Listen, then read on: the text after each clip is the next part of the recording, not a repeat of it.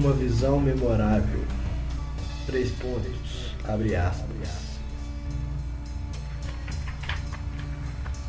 A antiga crença de que o mundo será consumido pelo fogo ao cabo de seis mil anos é real, como revelaram-me nas profundezas do inferno.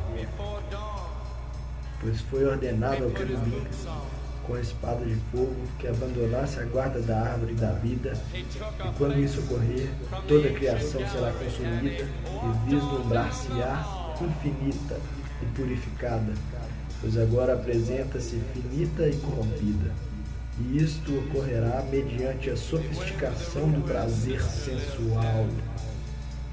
Mas antes de tudo, a noção de que o homem tem um corpo distinto de sua alma será abolida.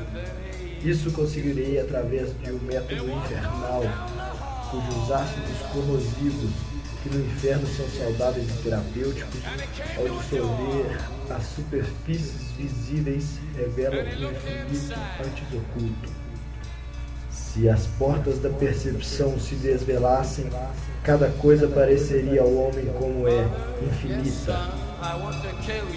Pois o homem se enclausurou a tal ponto que apenas consegue enxergar através das estreitas frestas de sua gruta. Ponto. Fecha aspas.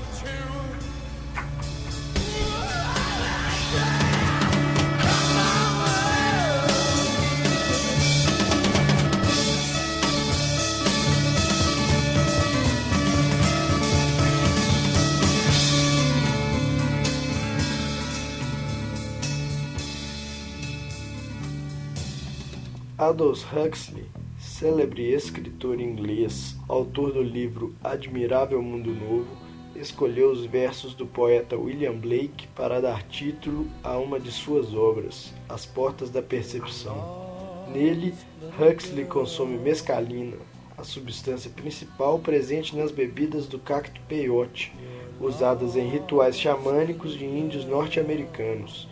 Huxley usa a metáfora das portas da percepção para descrever a expansão de sensibilidade nos sentidos do ser humano com a ingestão da droga.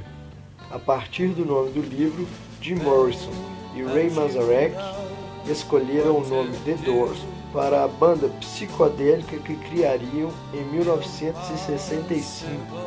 Morrison, que por sua vez era um poeta que escrevia letras aclamadas pela crítica, reivindicava a influência de William Blake em sua obra.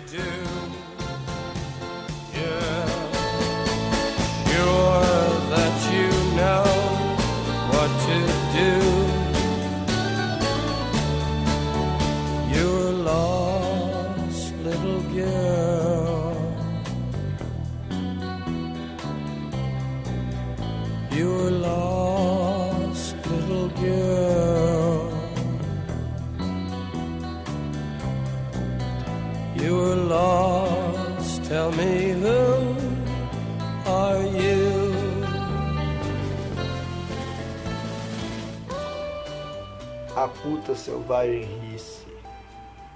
A puta selvagem ri-se como uma velha solteirona.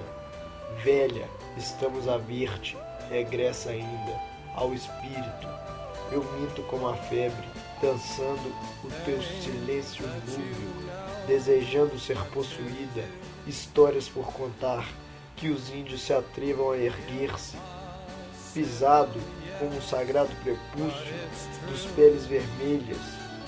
O cancro começou com o cruel golpe da faca e o bastão. Avariado, levantou-se de novo no leste como uma estrela em chamas.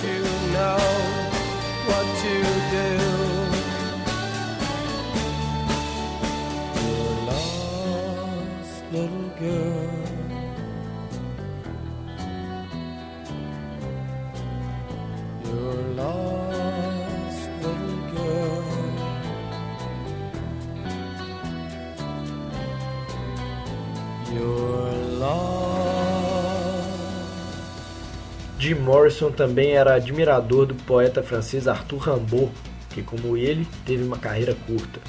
Rimbaud escreveu somente até os 21 anos e depois se tornou traficante de escravos na Abissínia, na África. Morrison morreu aos 27 anos em Paris, sob circunstâncias obscuras. Rimbaud morreu 10 anos mais velho, em Marseille, também na França, de câncer. Além de suas músicas, Jim Morrison deixou também volumes de poesia que são pouco conhecidas pelo público, mas reconhecidas pela crítica. Morrison era inegável conhecedor do mundo das drogas, e como Huxley, ele apreciava a mescalina e também o chá de peiote e os ritos xamânicos indígenas. O nome The Doors foi escolhido para a banda que marcaria o fim dos coloridos anos 60 e a perdida falta de cor que inaugurava o final do século. E Jim Morrison viveu os ensinamentos de Huxley e as premonições do poeta ensandecido William Blake como ninguém, no mesmo livro em que Blake fala das portas da percepção, há também uma frase que talvez resuma a essência da existência de Morrison. O caminho dos excessos leva ao palácio da sabedoria. Come on, come on, come on, Texto e locução: Felipe Canedo. Introdução: Uma visão memorável do livro Matrimônios do Céu e do Inferno e outros escritos de William Blake. Poema A Puta Rice de Jim Morrison, do livro Últimos Escritos de Morrison. Músicas. Touch Me, The End, Whiskey and Mystics and Men, da da da. Then daylight brought wisdom and fever and sickness too soon. Da da da.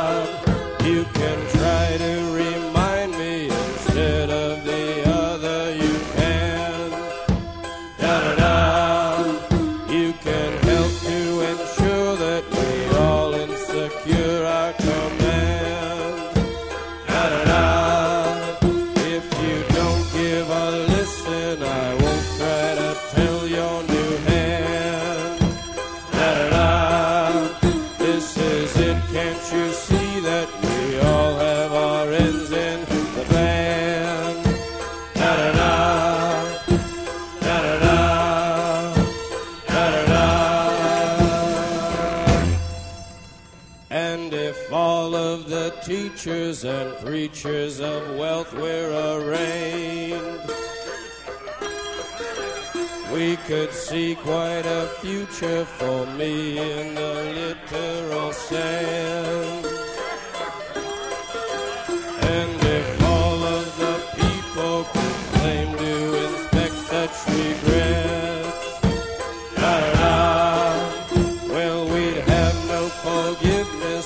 Get of oh.